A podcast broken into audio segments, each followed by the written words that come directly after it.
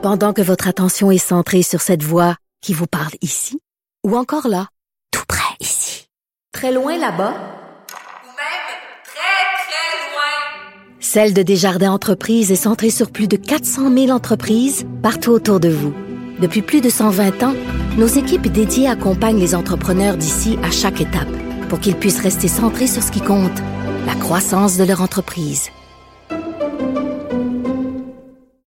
Parce qu'en immobilier, pour être à son affaire, suivez les conseils de nos experts. Via Capital, les courtiers immobiliers qu'on aime référer. Bonne écoute. Avertissement. Cette émission peut provoquer des débats et des prises de position pas comme les autres. Vous écoutez Sophie Durocher. Ces temps-ci, avec ce, ce qui se passe en Ukraine, on parle beaucoup de réfugiés qui euh, trouvent euh, asile dans un pays autre que le leur et dans les différents camps de réfugiés, parfois euh, les enfants ont la visite de ce qu'on appelle un clown humanitaire. Alors quand on parle de, de, de, clown qui fait du bien, on pense évidemment à des gens comme Patch Adams, mais on a au Québec notre propre clown humanitaire, il s'appelle Guillaume Vermette et très bientôt il va sortir son premier livre où il nous raconte justement les différentes rencontres qu'il a faites dans différents camps de réfugiés à travers la planète. Il est au bout de la ligne, monsieur Vermette, bonjour. Bonjour, merci beaucoup de l'invitation. Ben déjà, ça fait juste trois mots que vous nous dites, puis déjà il y a beaucoup de soleil dans votre dans votre voix, Monsieur Vermette. Déjà, donc déjà on voit que le, le clown humanitaire en vous euh, est toujours euh, présent. On va peut-être commencer par le début, Monsieur Vermette. C'est quoi votre définition à vous de ce qu'est un, un clown humanitaire?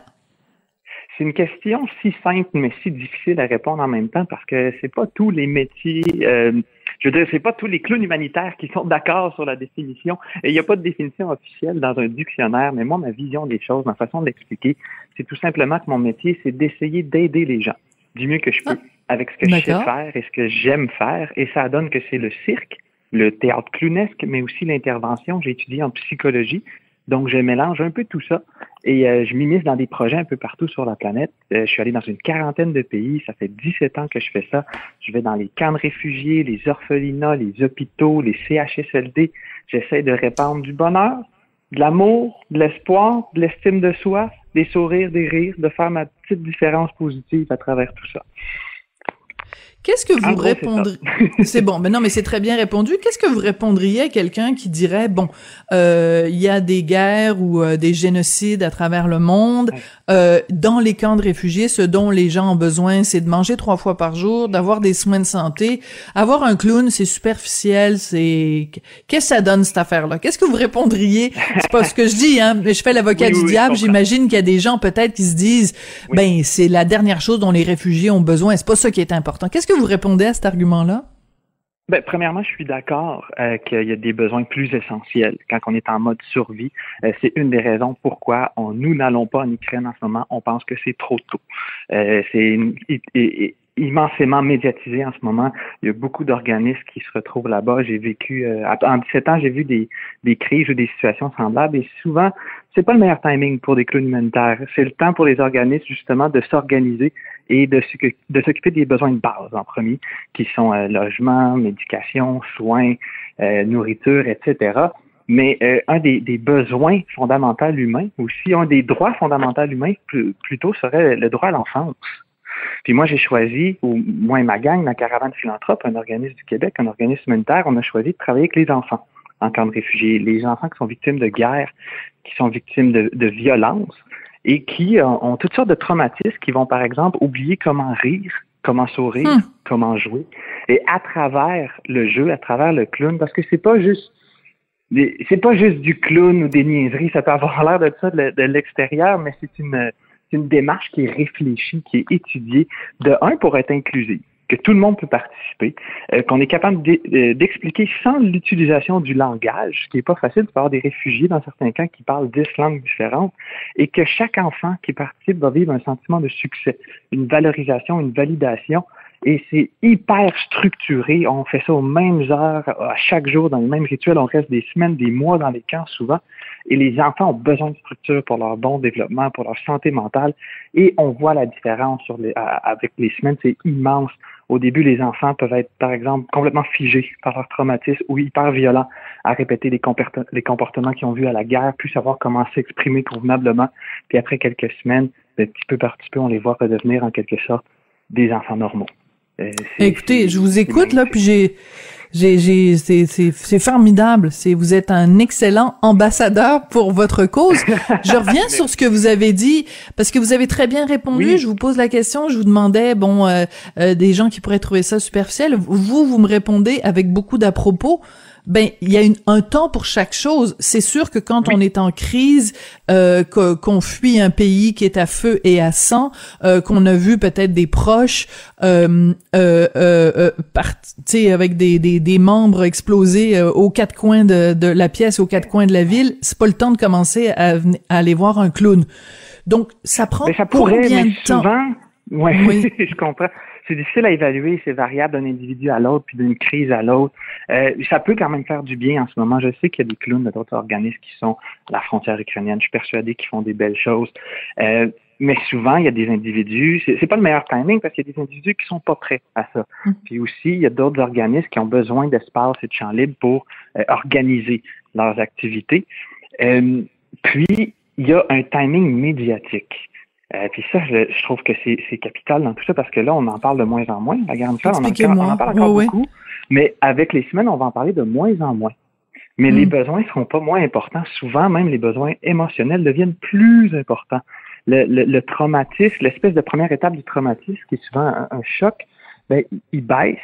Puis après ça, il, il y a plein d'autres problèmes émotionnels sous-jacents qui commencent à s'exprimer, qui commencent à sortir. Et il y a de moins en moins d'organismes sur place parce que c'est une cause moins populaire parce qu'il y a moins de, de couverture médiatique et c'est là que les organismes partent et c'est généralement là que, que, que, moi, que nous, notre organisme et d'autres, on mm. essaie d'être présents.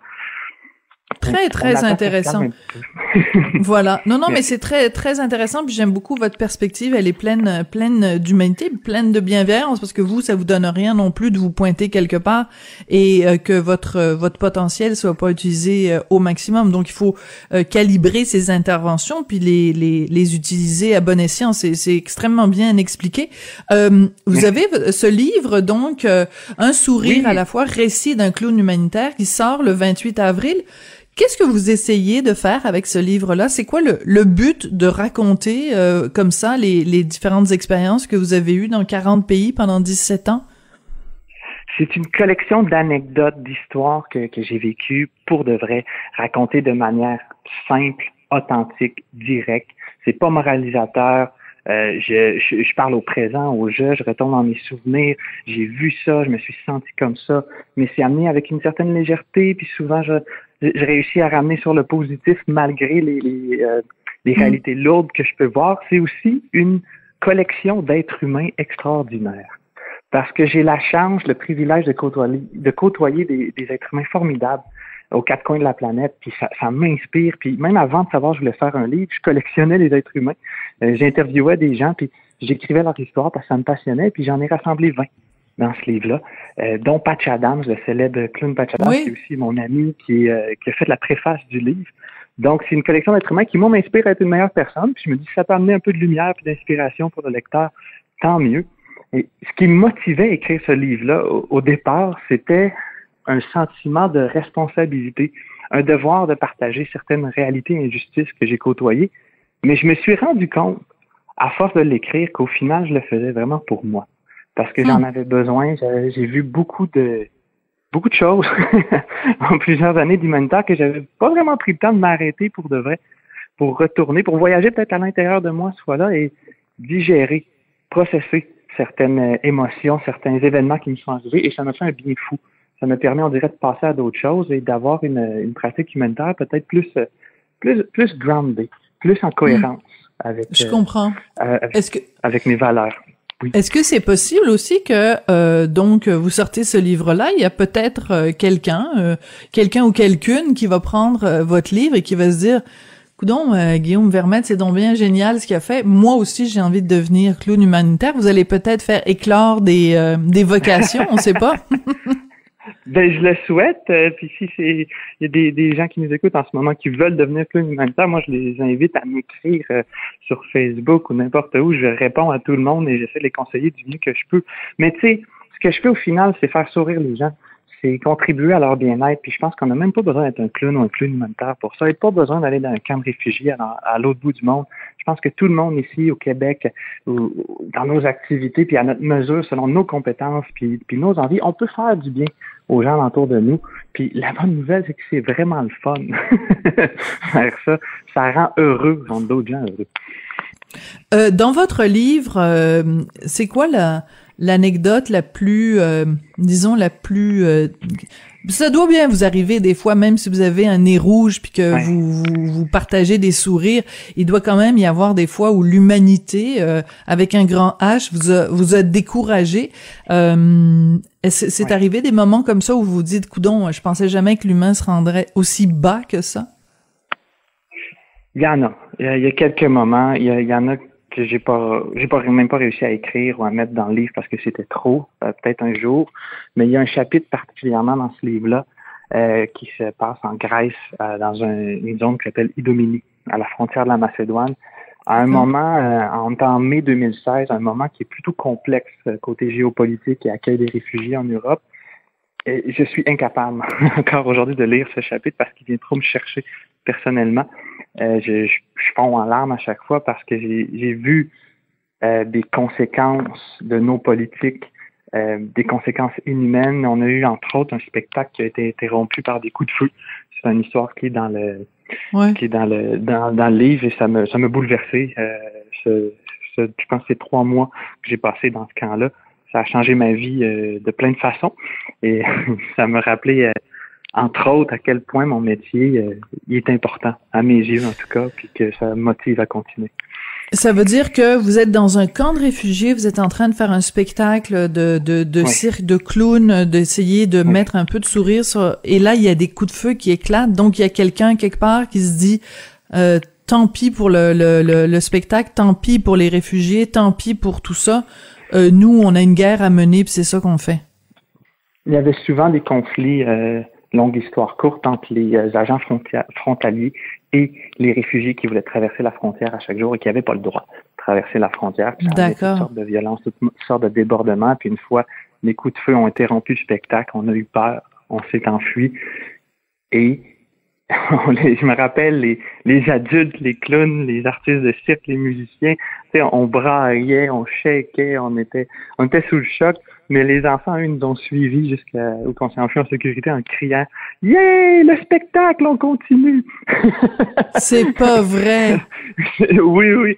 On a, on a, c'est nous qu'il a fallu qu'ils qui, qui, qui, euh, se, se, reprennent en main pour euh, s'essuyer les larmes. OK, on continue le spectacle un peu bouleversé, on a fait de notre mieux, mais les enfants, c'est, ça fait, c'est entre autres parce que c'est leur routine, c'était leur routine dans ce camp de réfugiés-là, la violence, mais c'était, euh, j'en, parle en ce moment, puis j'ai, le poil des, des bras qui se redressent, là, le, ce moment-là où euh, on n'était pas capable d'entendre les bruits de la guerre, qui était à quelques centaines de mètres seulement, puis ça fait du bruit, tu sais, la guerre, parce que le, le, le bruit des rires des enfants enterrait les bruits de la guerre. C'est un symbole magnifique puis horrible en même temps qui va, qui va me suivre toute ma vie.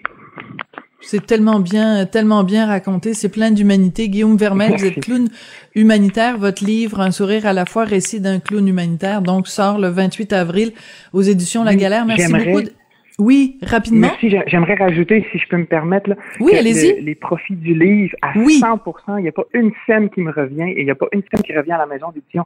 Ça va à 100% l'argent de la vente des livres à des projets humanitaires. C'est important de le mentionner, puis ça montre à quel point vous n'avez pas juste un nez rouge, vous avez aussi un grand cœur. Merci beaucoup. merci, Guillaume Vermette.